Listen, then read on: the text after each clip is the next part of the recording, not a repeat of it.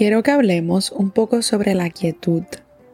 Y em, sabes que en nuestra sociedad, en el mundo, se nos invita a que vivamos con prisa, con ahorro y que siempre tenemos que estar haciendo algo. Y si no estás haciendo algo, entonces no eres bueno, no estás aprovechando el tiempo, etcétera, etcétera, etcétera.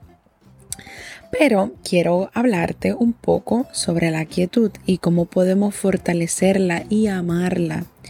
Porque en los momentos en los que estamos quietos, en los que estamos en silencio, en los que estamos en descanso, nos permitimos sanar.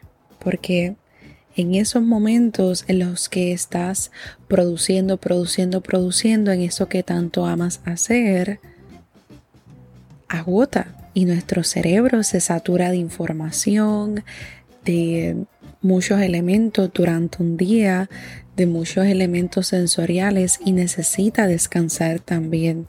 Y deseo que seamos flexibles en cuanto a la quietud y el silencio y en que está bien que te detengas, no hagas nada, solamente estés contigo, veas hacia adentro, escribas, escuchen música y estés quieto.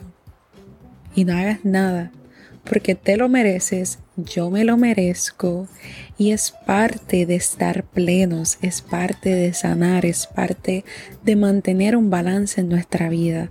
Así que fortalece tu quietud, regálate quietud, regálate silencio y que estés bien.